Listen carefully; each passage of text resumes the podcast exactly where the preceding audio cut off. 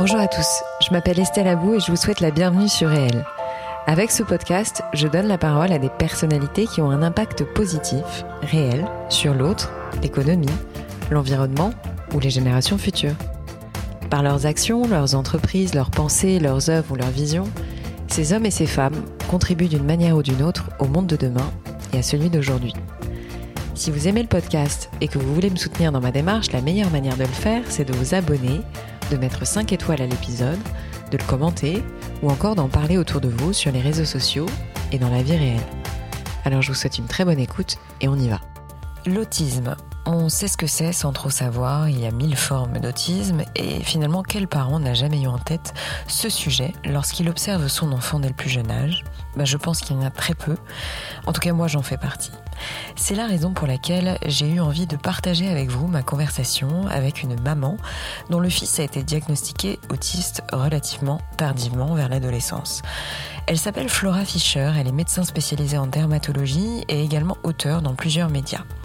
À l'occasion de la parution de son ouvrage sur son métier de dermatologue, on a échangé avec Flora et j'ai eu envie de l'inviter pour nous parler de la définition de l'autisme, du diagnostic qui reste encore aujourd'hui très délicat, des défaillances de la prise en charge de l'autisme aujourd'hui en France au sein de l'école mais également au niveau médical et psychologique, de la nécessité de changer profondément de regard sur la différence et le handicap en France, de l'inclusion forcément, du rôle fondamental des associations en soutien des parents et de la famille, et bien entendu de la maternité lorsque l'on a un enfant atteint d'autisme. Je pense que la parole de Flora Fischer doit être entendue par le plus grand nombre, euh, donc partagez cet épisode un maximum, parce qu'il faut absolument que la société s'empare de ce sujet et y apporte des solutions concrètes et rapidement. Le chemin sera long, il a été commencé, mais il faut vraiment continuer. Allez, j'arrête de parler et je laisse la parole à Flora Fischer. Flora, merci beaucoup d'avoir accepté mon invitation dans mon podcast. Merci. Euh, je suis ravie de vous recevoir parce qu'en fait, vous êtes euh, plurielle pour moi. Vous êtes une femme plurielle. Euh, on s'est euh, on s'est contacté la première fois concernant votre livre. Euh, vous avez écrit Les confidences d'une dermatologue publié aux éditions Lafon. donc c'est notre premier point de contact, j'ai envie de dire.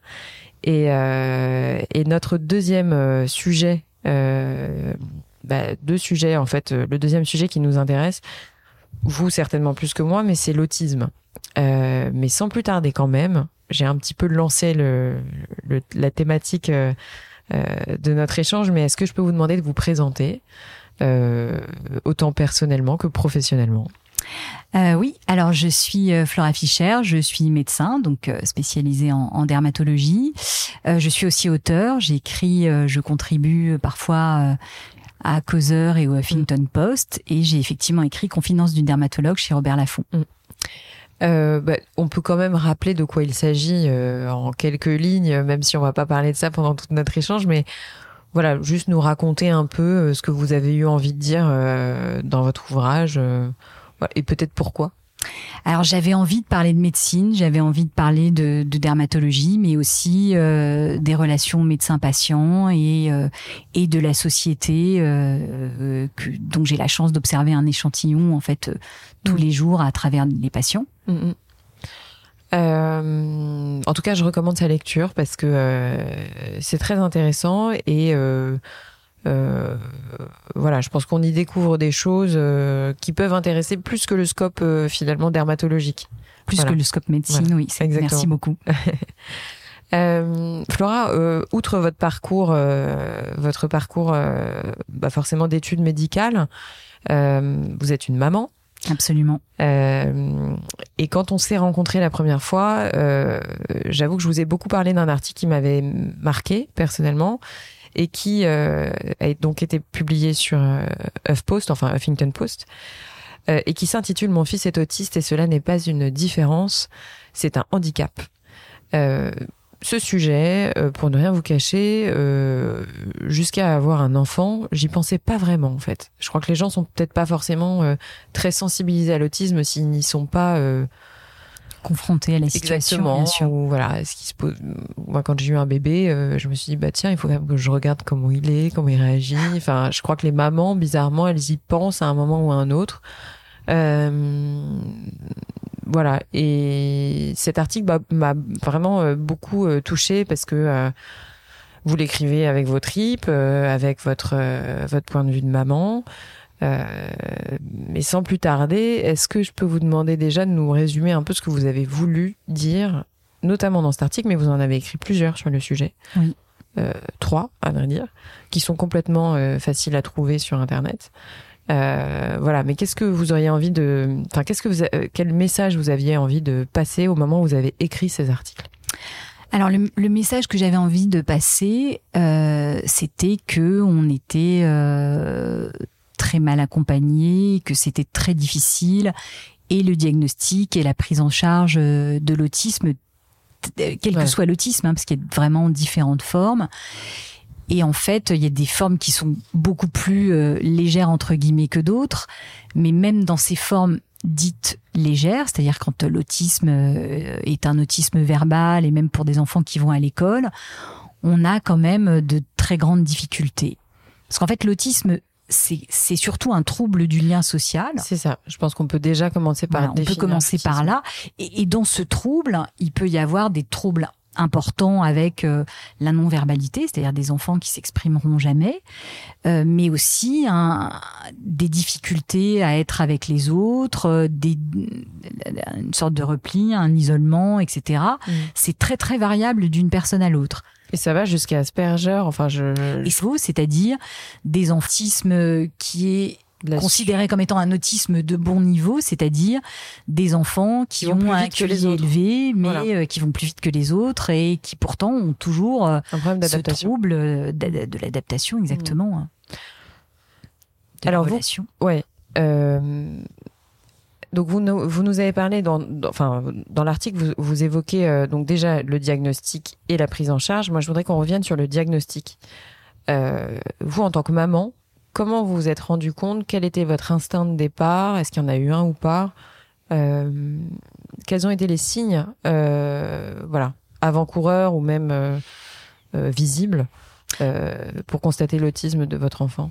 Alors moi, ça a commencé quand il était tout petit. Il y avait des, choses que euh, que j'avais remarquées. Je trouvais qu'il y avait des moments où il riait tout seul. Il y avait des des petites choses que j'ai remarquées dans la petite enfance, mais en fait la crèche euh, de euh, trois mois à trois ans, c'est plutôt bien passé. J'ai jamais été alertée. Euh, il, il a jamais été dans sa bulle. Il a jamais été isolé. Il a jamais été plus agressif que les autres.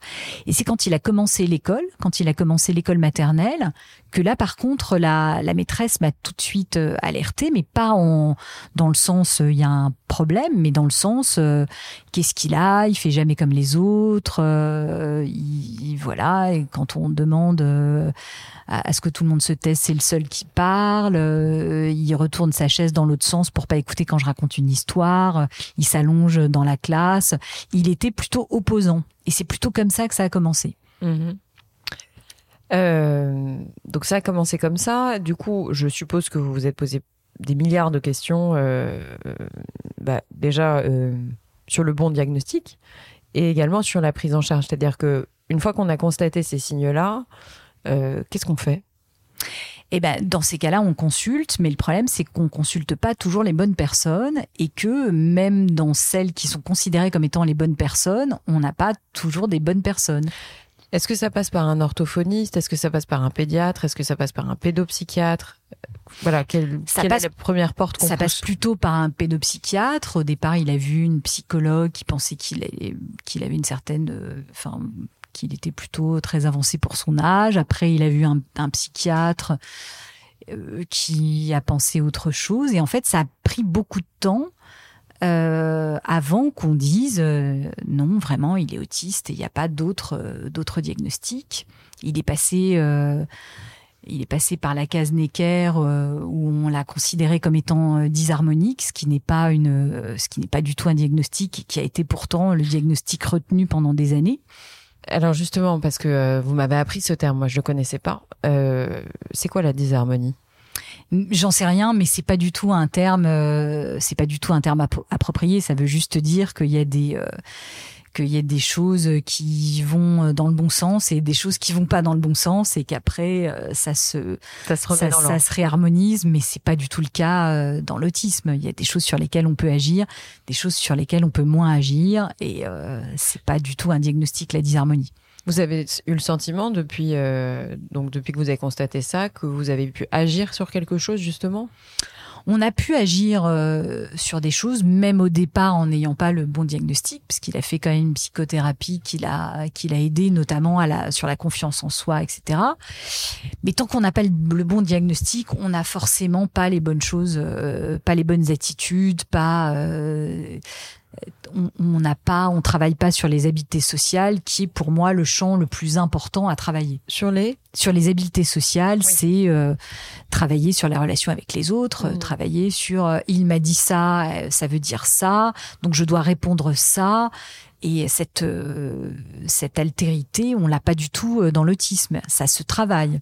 C'est-à-dire, on ne sait pas du tout quelle réaction avoir vis-à-vis de ce que les gens nous racontent et ce qu'on doit raconter en retour. Euh, est-ce qu'on explique aujourd'hui les causes de l'autisme? Alors on pense que c'est plutôt quelque chose euh, de génétique. Longtemps, on a travaillé la psychanalyse, qui est pas du tout une bonne approche de l'autisme. Maintenant, on pense que c'est plutôt des causes génétiques. Et effectivement, dans les familles, on retrouve un certain nombre de d'éléments quand on y réfléchit, mmh. parce que l'autisme a, est vraiment a vraiment plusieurs formes. Euh, donc parfois dans les familles, on retrouve bah, le grand-père qui était plutôt isolé, euh, qui avait pas tellement de copains, l'oncle qui était comme ça, et on retrouve des petites choses, mais pas toujours. C'est ça, donc c'est pas 100% des cas euh, qui sont génétiques. Non. On, on, peut pas trop l'expliquer encore aujourd'hui. Non, on peut pas trop l'expliquer. Et puis, il y a tellement de différents types de formes que. Alors justement, ce que je trouve assez euh, assez troublant, c'est euh, c'est voilà tout ce temps qui s'est écoulé entre le moment où vous avez constaté des, choses. Oui, il avait eu 3-4 ans. 3-4 ans. Et le moment où vous vous êtes dit, OK, il est autiste, qui a été presque 10 ans, 10 ans plus tard. Oui, quasiment, oui. Euh, c'est en faisant le bilan neuropsy fin 2019 ouais. on a dit il n'y a pas d'autre d'autre explication que celle-là. Et le, le corps médical dans ces cas-là, c'est-à-dire que quand on est, je suis toujours curieuse de savoir, finalement, quand on est suivi, entre guillemets, ou quand son enfant est suivi par un médecin, euh, ou un chirurgien, enfin bref, euh, qu'est-ce qui fait qu'on ne remet pas en question cette parole? J'essaie de savoir euh, quels sont les mécanismes à adopter face à une parole médicale, mm. qui, généralement, si vous voulez, est considérée comme Sacro-sainte. Oui, enfin d'une certaine manière, parce qu'en plus on est dans une situation tellement faillible, enfin on se sent tellement faillible, tellement fragilisé, tellement triste. Que, bon, on arrive chez euh, chez un ponte, euh, forcément il a il a la vérité euh, au bout des lèvres. Donc alors en, en ce qui me concerne, moi je pense que j'ai toujours su qu'il était autiste, mais que j'étais heureuse de penser que c'était que de la disharmonie, c'est-à-dire que mm. euh, et que c'était des troubles qui pourraient euh, s'arranger complètement et euh, qui pourraient finalement être un jour entre guillemets guéris. Mm-hmm. Alors qu'il n'y a pas de guérison dans l'autisme, ça, ça n'est pas vrai. Il ne faut pas l'espérer et il ne faut pas non plus se dire il n'y a rien à faire. C'est-à-dire il faut trouver un juste milieu entre l'attente de la guérison et, euh, et, euh, le désespoir. Euh, il y a quand même des évolutions parce que bien même s'il n'y a pas de guérison, c'est-à-dire qu'on peut quand même améliorer certains. Oui, mais alors c'est facile à dire, mais c'est pas facile à faire finalement. Parce que s'il y a des marges d'évolution, comment on s'y prend? Si en plus on est mal entouré médicalement, enfin si on n'a pas forcément l'écoute ou si on s'écoute pas suffisamment, euh, quels sont le travail Oui, parce qu'il faut avoir un euh, il faut avoir aussi un aspect critique vis-à-vis des médecins. Mais ça, euh, même en tant que médecin, je le dis, hein, c'est-à-dire qu'il n'y a pas de, il n'y a pas d'amélioration de sa santé, il n'y a pas de guérison possible, quel que soit le sujet. Là, on parle pas que de l'autisme. Hein. si on n'a pas un esprit critique et si on ne prend pas part euh, à, à, la prise en charge thérapeutique. Mmh. Ça n'est pas le médecin qui vous dit de faire telle et telle chose et vous, vous arrivez sans rien faire. Il faut absolument que ce soit quelque chose à travailler Et ça, c'est applicable un peu partout, finalement. Absolument, dans pour tous tout. les cas de figure. Tout à fait. Dès que ça touche à la santé, finalement, ça peut s'appliquer. Absolument. Euh, Et donc, on est mal accompagné médicalement, on est mal accompagné scolairement aussi, parce qu'il y a Voilà, aussi ça, euh, ma- ce sujet, Ouais. c'est que euh, la maîtresse qui m'en a parlé au départ m'en a parlé parce qu'il dérangeait la classe. Et à la limite, heureusement, c'est mieux que- qu'un autiste isolé, puisque celui-là, il dérange pas personne. ouais. Euh, et que c'est pour ça qu'on m'en a parlé. Mais on, après, j'ai été euh, sur le plan scolaire. Bah, c'est plutôt moi qui suis allée vers l'école pour essayer de mettre en place des choses que le, que le contraire. Qu'est-ce que vous avez mis en place? Alors, on a mis en place un, un accompagnement Mhm. avec au, au départ ce qui s'appelait une auxiliaire de vie scolaire ou un auxiliaire de vie scolaire. Le problème, c'est que les auxiliaires de vie scolaire sont de très bonne volonté, mais euh, ne sont pas spécialisés dans telle ou telle euh, pathologie ou tel ou tel euh, problème. Mm, mm. Et ça, c'est- pas facile. Et grâce à, à cette personne, vous avez senti une marge d'évolution? Alors grâce à ces personnes, parce qu'il y en a eu plusieurs quand il était euh, à l'école, et grâce à ça, il a pu être scolarisé euh, avec les autres. et avoir des bons résultats Enfin, avoir des Alors des résultats, résultats, euh, non, mais euh, avoir euh, les objectifs n'étaient pas les mêmes de toute façon, D'accord. mais être euh, être entouré d'autres enfants et même se faire des copains. C'est ça, voilà, c'est-à-dire qu'en fait, une a- vie quasi normale. vous avez réussi à, à créer un système dans lequel il n'est pas déscolarisé, il reste à Absolument, il n'a jamais été normale, déscolarisé, oui. Voilà. Tout en l'accompagnant avec un, voilà, un écosystème, enfin, quelqu'un qui lui permet de s'adapter, mais à un système euh, initial. Absolument. Euh, comment lui euh, comment vous sentez euh, qu'il vit les choses? Est-ce qu'il en a conscience? Bien sûr. Ouais. C'est difficile. D'accord. C'est très difficile. C'est très difficile pour lui. Il sait qu'il est différent. Parce que moi, je parle plutôt de différence ou d'atypie que de, que de handicap. Parce que le handicap, c'est enfin, le mot handicap, c'est un mot un peu fourre-tout et qui, euh, qui, à mon avis, est pas spécial. Et, et peut-être un peu péjoratif, malheureusement. Hein, qui, Mm. c'est pas, j'ai pas de fétichisme verbal, mais je pense que euh, il faut parler plutôt de différence, quel que soit d'ailleurs le. Mais c'est pas ce que vous disiez dans votre euh, article? Et c'est pas moi qui ai choisi le titre. Ah. Mais c'est vrai que c'est un handicap. Hein. Le fait d'être différent est, un, est handicapant. Mais je vous dis, les gens ne ressentent pas bien ce mot-là, donc euh, c'est peut-être pas ça qu'il faut employer. Alors lui, pour lui, c'est difficile de se sentir différent. Et, euh, et en même temps, euh, en même temps, on l'a toujours gardé avec avec des enfants qui avaient pas forcément les mêmes différences, qui avaient parfois des difficultés aussi, mais pas forcément les mêmes différences. Donc je ne sais pas ce qu'il vaut mieux faire. Je ne sais pas s'il faut se retrouver quand on est autiste. I'm Sandra, and I'm just the professional your small business was looking for. But you didn't hire me because you didn't use LinkedIn jobs. LinkedIn has professionals you can't find anywhere else, including those who aren't actively looking for a new job but might be open to the perfect role, like me. In a given month, over 70% of LinkedIn users don't visit other leading job sites. So if you're not looking on LinkedIn, you'll miss out on great candidates like Sandra. Start hiring professionals like a professional. Post your free job on linkedin.com/achieve slash achieve today.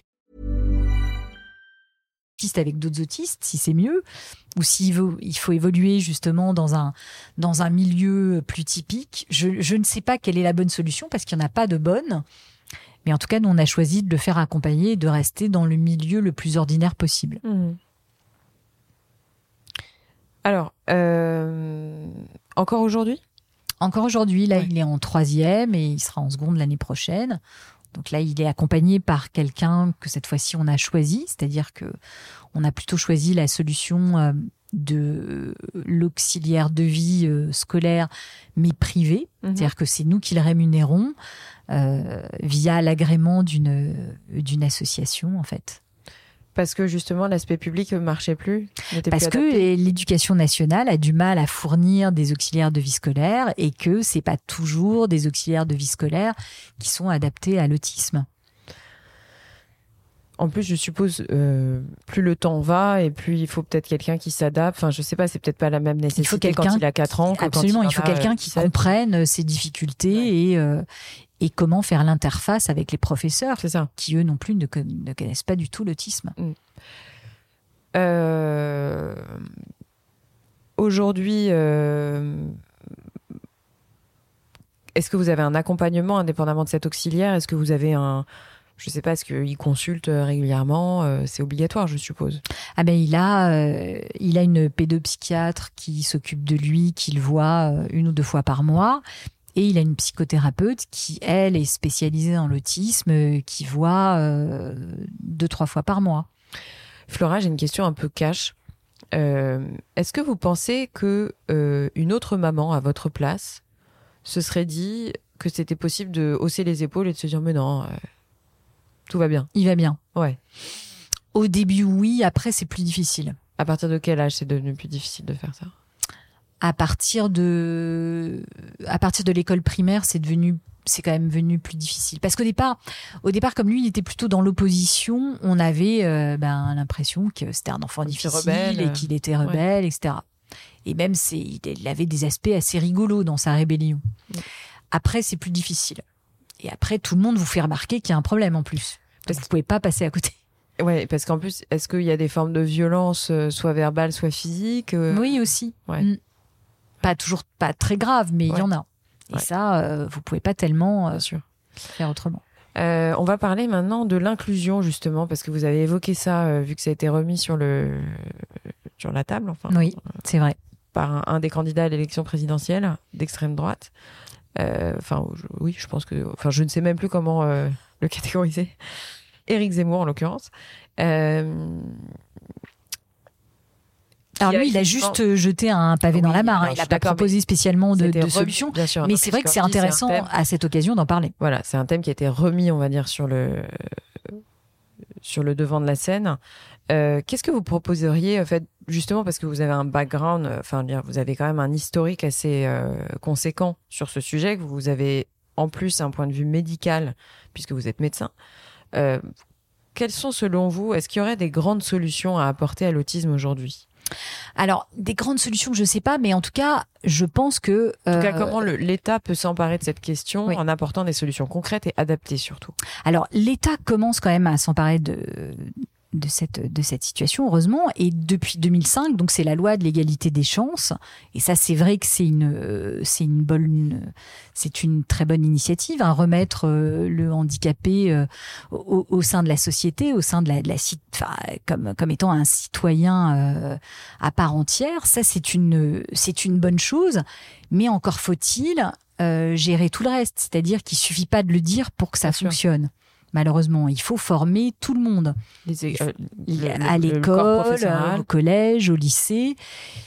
Euh, il faut euh, et il faut former aussi il faut former aussi les, esprits des gens c'est-à-dire que le problème aussi c'est que même si les professeurs ou les directeurs d'école ne sont pas hostiles à les accueillir il y a parfois aussi des parents d'élèves qui sont hostiles euh, moi, je, pense à une copine, ça, là, ça concerne pas mon fils, qui me racontait que euh, un jour, elle est allée comme ça à une, une réunion euh, parents-prof à, à l'école et que la, maîtresse a dit bah, cette année, nous accueillons le petit Hugo, qui est un jeune autiste dans la classe, etc. Voilà. Et là, il y a un parent qui s'est levé en disant ah mais oui, mais vous êtes sûr que c'est bien, il va pas ralentir la classe. Hmm. Donc c'est pour vous dire que il faut absolument tout changer. Il faut changer le regard vers la différence. Mais ce qui est fou, parce qu'en plus, euh, de mémoire, j'ai un ami qui m'a dit que sa fille, euh, qui était en petite section, enfin euh, voilà, il y avait parfois des mix de classes, c'est-à-dire que on peut mélanger deux niveaux aujourd'hui. Oui, tout à fait. Donc on peut voir son enfant en CM2 être avec un enfant de CM1, enfin voilà, à titre d'exemple. Donc finalement, pourquoi l'empêcher aux autistes? Ouais, parce que parce que c'est pas pareil, parce qu'il est différent et parce que euh, on a du mal avec la différence. Hein. Longtemps, les handicapés sortaient pas du tout. Hein. C'est-à-dire, on voyait pas de trisomiques dans la rue, euh, mmh. on les voyait pas aller travailler, on les voyait pas en classe, alors que euh, chacun a, a, le droit à une vie normale. J'ai oublié de vous poser une question. ça n'a rien à voir. Je refais un. Je, remonte un peu en avant, excusez-moi, mais j'avais oublié de vous poser cette question. C'est est-ce que ça se diagnostique euh, dans une échographie, par exemple ah quand vous êtes enceinte Pas, du, tout, c'est pas possible. Pas du tout. C'est-à-dire qu'il n'y a pas une, voilà, on peut rien analyser dans le cerveau, on peut rien voir. Ah non, pas du tout, parce que c'est un trouble vraiment du neurodéveloppement. C'est ça. Ça ne vient qu'à la naissance, enfin après la naissance. Mm. Ok, excusez-moi, c'était une petite parenthèse.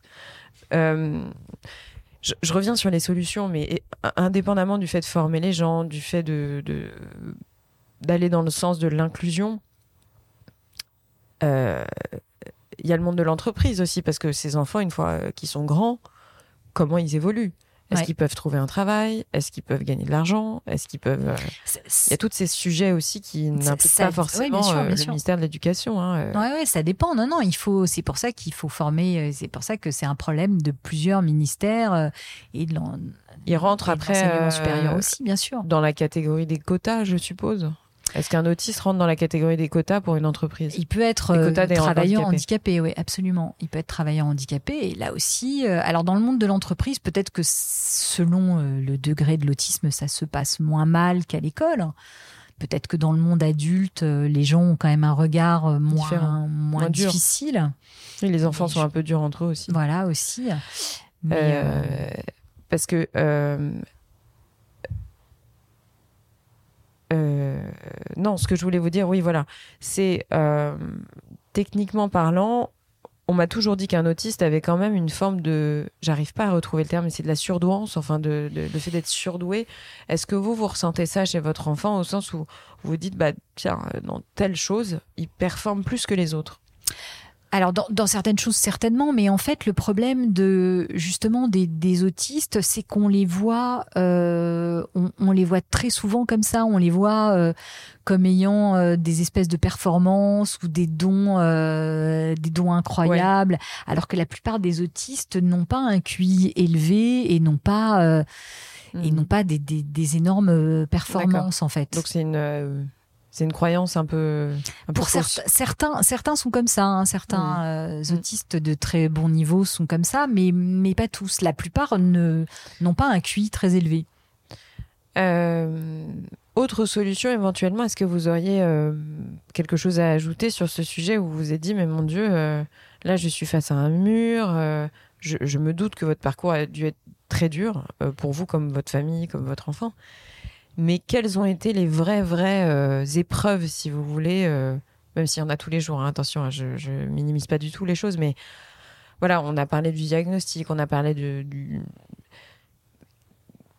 Quels sont les, grands... Euh, voilà les grandes épreuves que peut traverser une maman d'un enfant autiste en fait.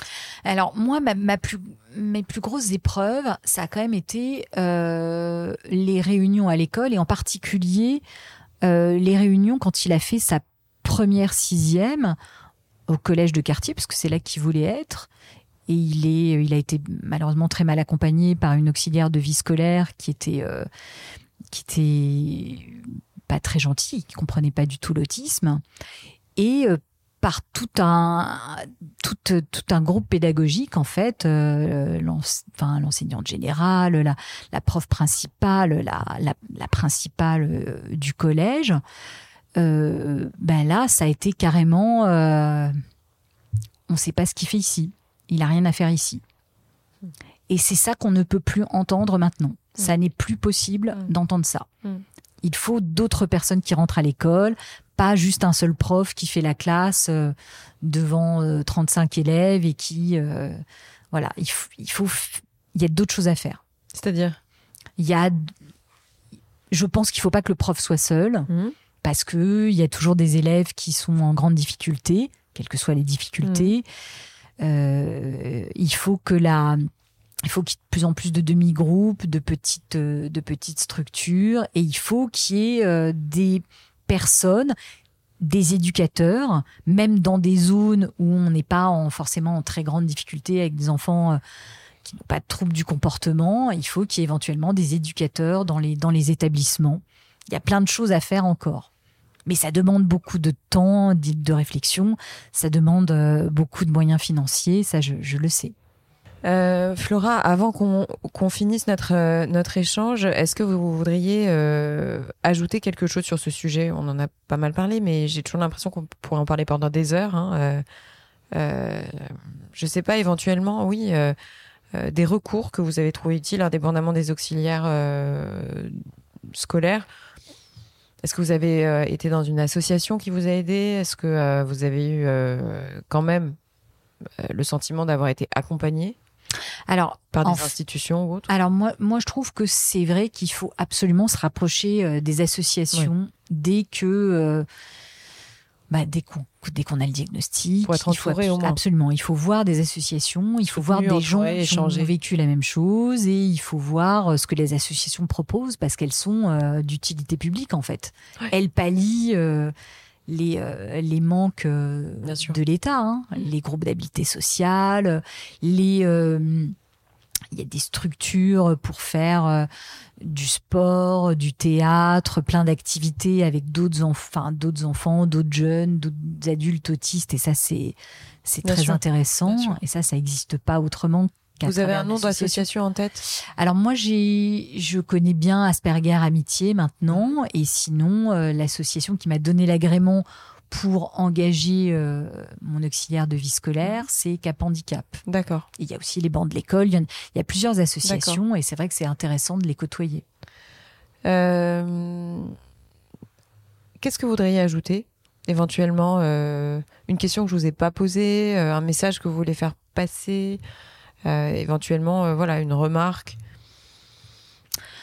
Euh, mais, euh, moi, la, la remarque que, que je ferais euh, sur l'inclusion, toujours, c'est qu'en fait, euh, je pense que les parents d'enfants handicapés ou, ou d'ados handicapés n'ont pas envie de dire euh, la différence est une chance, c'est une chance pour vous de voir des gens différents, etc. C'est pas ça qu'on veut dire. Ce qu'on veut juste dire, c'est que la loi de 2005 de l'égalité des chances, elle s'applique à tout le monde et il faut euh, l'appliquer, il faut se donner les moyens de l'appliquer. Et plus on l'appliquera, plus euh, on verra ces enfants, ces adolescents comme étant euh, des enfants avec une caractéristique particulière, mais on n'aura pas de regard ni trop euh, compatissant Mhm. bête, ni trop euh, excluant euh, méchant, Mm, et que c'est comme ça qu'on va avancer. Est-ce que vous avez un coup de gueule à passer?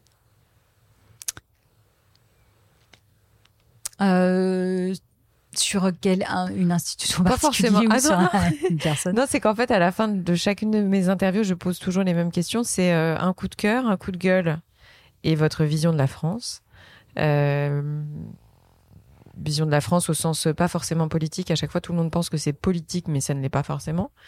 Euh, et le coup de gueule, honnêtement, c'est hors scope. hein. Ça peut être complètement sur un autre sujet que celui évoqué ensemble. hein. Mais je vous dis, vu que vous êtes une femme plurielle et que vous faites plein de choses différentes, euh, peut-être que vous avez un coup de gueule euh, à passer sur un autre sujet.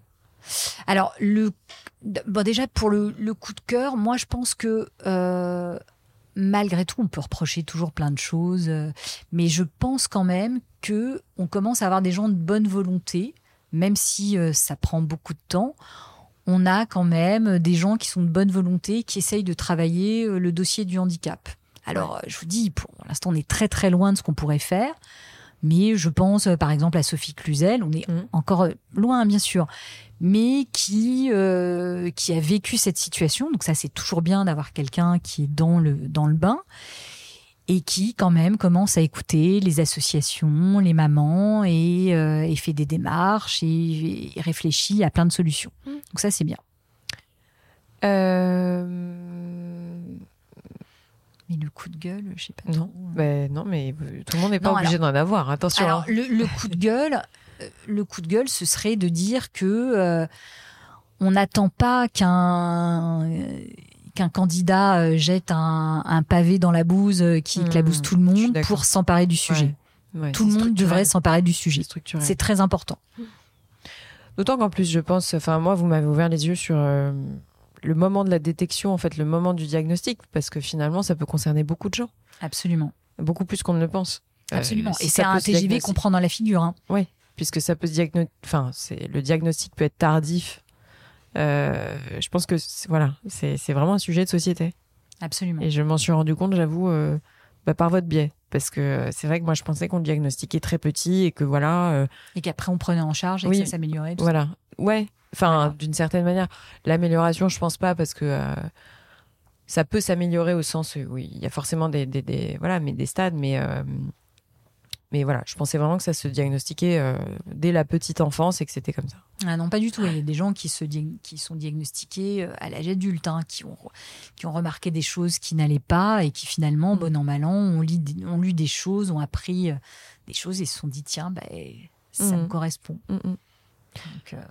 Bah, d'autant qu'en plus, ce serait bien de le faire, de, vulgariser ce sujet, enfin de faire en sorte que ce soit un sujet plus largement compris, étant donné qu'il y a certaines personnes qui ont peut-être un mal-être et qui ne savent pas qu'ils sont autistes. Et voilà, donc. Euh, oui, c'est vrai. C'est important. Euh, votre vision de la France, du coup, Flora? Est-ce que vous avez quelque chose à dire sur la France? Euh, ma vision de la France, et ben, moi je crois que c'est un beau pays qui doit rester un beau pays et mm. que retourner dans les années 30 ne va pas nous amener à, des bonnes choses. Donc voilà, il y a encore des choses à améliorer, mais c'est pas en repartant en arrière qu'on va les améliorer. Mm, mm. Merci beaucoup Flora. Merci à vous. À très bientôt j'espère et vous revenez quand vous voulez. Merci. Merci. Voilà les amis, c'est la fin de cette interview. J'espère qu'elle vous a plu. Si c'est le cas, n'oubliez pas de partager l'épisode via les plateformes d'écoute comme Acast, Apple Podcast, Spotify ou votre application de podcast préférée. Le partage et la notation du podcast sont super importantes pour moi, donc je compte sur vous pour mettre des étoiles et des commentaires là où c'est possible.